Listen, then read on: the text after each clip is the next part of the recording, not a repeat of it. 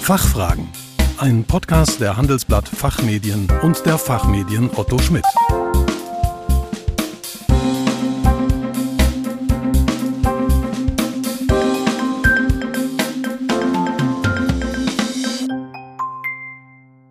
Herzlich willkommen bei den Fachfragen. Mein Name ist Jonathan Koleva. Unser Thema heute Interim Manager. Wann lohnt sich die Beauftragung?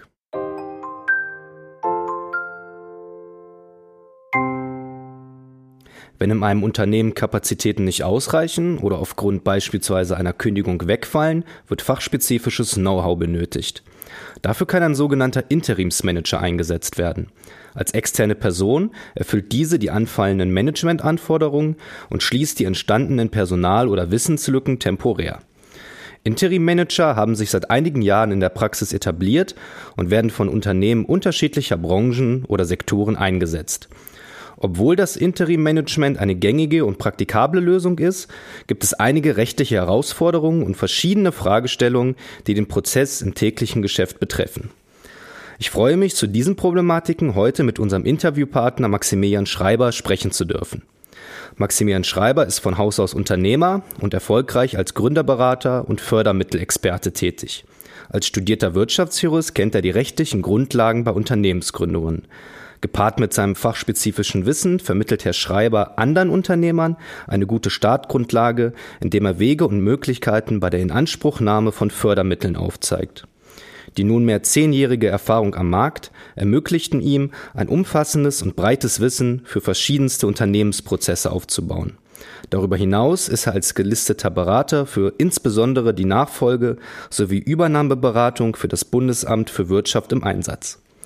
Guten Morgen, Herr Schreiber. Willkommen bei den Fachfragen und schön, dass Sie die Zeit gefunden haben. Ja, schönen guten Morgen zusammen. Vielen Dank für die Einladung. Ich freue mich sehr. Vergleicht man den Interim-Manager und den vollangestellten Manager. Wer ist wann besser?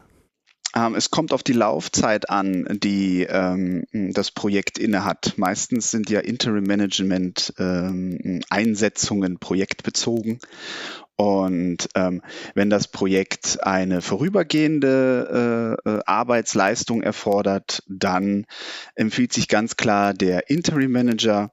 Wenn das Projekt aber langfristig im Unternehmen eingegliedert ist und äh, dementsprechend dann übergeht in eine ähm, langfristige Arbeitsleistung, dann ähm, kann man da doch das Angestelltenverhältnis eher wählen.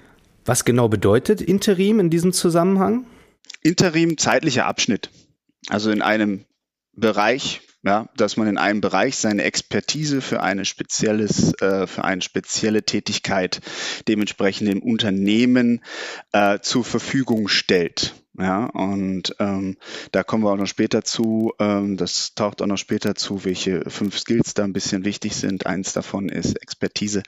Und äh, darum geht es, dass die Expertise, die man dann hat, ja, dementsprechend für diesen Zeitraum, wo es, im Unter wo es im Unternehmen dieses Projekt, das heißt diese Arbeitsleistung in diesem Projekt vonnöten ist, dass man diese dem dann da ähm, zeitbegrenzend zur Verfügung stellt. Was sind aus Ihrer Sicht die Vorteile des Interim-Managements? Äh, Ungebundenheit von Seiten des Interim Managers und natürlich auch von Seiten des Unternehmens zeitlich begrenzt. Das heißt, man hat auch eine ganz klare äh, Kostenkalkulation. Ja, man weiß ganz genau, wie viel der Interimsmanager ähm, in dieser Zeit kostet. Ähm, und dahingegen hat man auch eine gute äh, äh, Messstatistik. Man kann dann auch wirklich ganz genau äh, nachmessen, was der Input ist und was danach für ein Output erfolgt. Das heißt, ob die Expertise des Interim Management äh, Managers das Ziel auch erreicht hat, was man vorher vereinbart hat. Was sind auf der anderen Seite die Nachteile des Interim Managements? Ja, die Nachteile sind halt dann auch wiederum diese Ungebundenheit. Wenn man einen Angestellten hat, hat man natürlich Weisungsbefugnis. Man äh, hat einen, einen gewissen Grad einer Kontrollfunktion. Man hat einen gewissen Grad einer Zugehörigkeit zum Unternehmen, was natürlich auch die kollegiale Zusammenarbeit fördert. Das ist ein, hat ein Interim Management nicht. Ähm, hier geht es darum, dass eine kurzzeitige Expertisenbesetzung erfolgt ähm, und dahingehend auch so ein paar Social Skills, ähm, würde ich jetzt einfach dazu sagen, ein bisschen auf der Strecke bleiben, die eventuell die Performance äh, äh, an, dem, an, der, an dem Unternehmensprozess halt dementsprechend ein bisschen einschränken können. Was sind die fünf wichtigsten Skills eines Interim-Managers? Ähm, die habe ich mir notiert. Ich habe die auch so ein bisschen kategorisiert. Das erste äh, ist für mich ganz klar Charisma.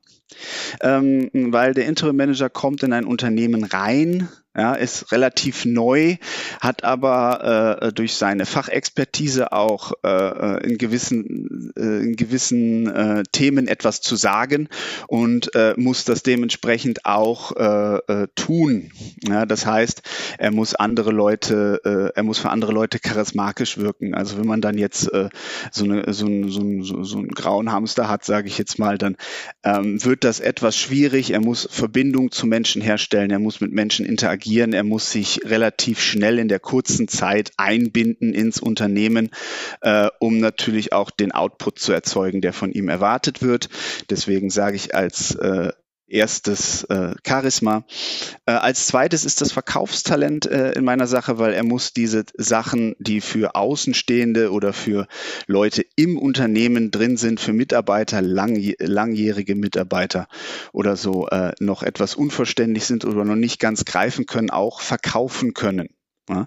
Dafür muss er natürlich auch ähm, Argumentation haben, er muss dementsprechend auch ähm, im Verkauf geschult sein, weil er muss nicht nur sich verkaufen, sondern eben halt auch seine Expertise, die er nach außen bringt. Da komme ich zum dritten Punkt, Expertise. Also er muss schon ein Experte in diesem Bereich sein, wofür er angestellt bzw. wofür er dann beauftragt wurde, weil er muss sehr schnell erkennen können, ähm, was die Themen sind und äh, diese dann auch überzeugend rüberbringen, was mich dann zum vierten Punkt bringt, das ist äh, der Über Überzeugungscharakter.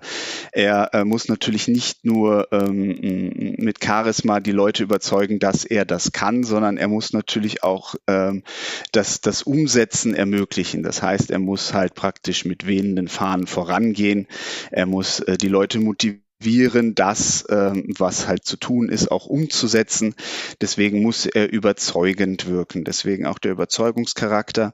Und als fünftes die Problemlösungskompetenz. Er muss ähm, auf dem Weg, sage ich jetzt mal, zur, zum Ziel, zur Zielgerade muss er ähm, Probleme lösen, Steine aus dem Weg rollen. Und dafür braucht man eine bestimmte Kompetenz. Und wenn man natürlich nur einen bestimmten zeitlichen Rahmen hat, ja, weil ähm, alles andere dann äh, die Budgetkosten natürlich dementsprechend in, in die Höhe strecken würde, braucht man eine sehr gute und sehr schnelle Problemlösungskompetenz. Und äh, deswegen ist das für mich Punkt fünf. Aber diese fünf Skills im Gesamtpaket äh, machen einen guten ähm, und äh, ja, lohnenswerten Interim Manager aus. Herr Schreiber, vielen Dank für Ihre Zeit und die kompakten und interessanten Erläuterungen. Vielen Dank für die Einladung und äh, dass ich das Thema mit Ihnen teilen durfte. Mehr zum Thema Interim Manager finden Sie in unserer Zeitschrift Der Betrieb. Den Link dazu haben wir für Sie in den Show Notes hinterlegt. Fachfragen. Ein Podcast der Handelsblatt Fachmedien und der Fachmedien Otto Schmidt.